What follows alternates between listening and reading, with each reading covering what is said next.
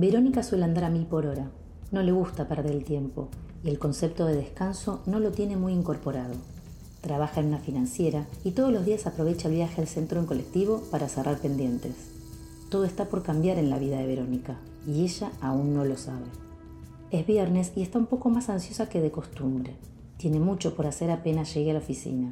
Sumergida en su celular, levanta la vista solo porque un pasajero le grita al chofer al no haberse detenido en una parada. El conductor escucha y tararea la canción que suena en la radio mientras abre la puerta para que baje el hombre. Al poco tiempo, a un bebé se le cae el chupete y rueda hasta los pies de Verónica. Ella lo toma y se lo devuelve a la madre. Lo llamativo empieza ahora, cuando Verónica vuelve a interrumpir su lectura en el celular al escuchar a un pasajero quejarse. Es el mismo de la parada anterior. El chofer repite la maniobra mientras tararea la canción. El chupete vuelve a rodar hasta sus zapatos. Rápido se asoma por la ventanilla y para su sorpresa ve que el colectivo está nuevamente por su barrio. Un tanto asustada y perseguida, se levanta para hablar con el conductor. El hombre sigue cantando, como si Verónica no estuviese allí. Corre hasta donde está sentada la mujer con el bebé, igual, como si fuera invisible. Toca el botón de la parada y nada sucede.